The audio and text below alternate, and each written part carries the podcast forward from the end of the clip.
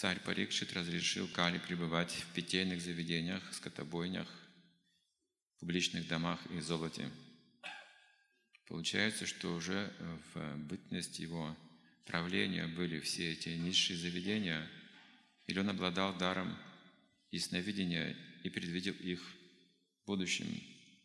Бхагаватам говорится, что когда царь Парикшит предложил ему питейные заведения, дома терпимости, бойни, скотобойни и горные дома, Кали рассмеялся и сказал, император, будь честным со мной.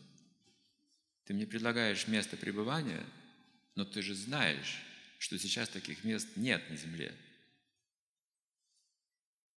Ты же знаешь, ты император. То есть ты мне ничего не дал в итоге. Нет питейных заведений, нет домов терпимости, нет скотобоин. И вот тогда Париж сказал, хорошо, золото. Можешь пребывать, войти в золото.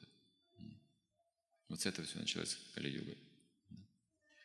И потом, ну, конечно же, Парикшит знал. Если мы с вами знаем, что такое Кали-юга, Сати-юга, Трета-юга, почему думаете, что Парикшит не знал об этом?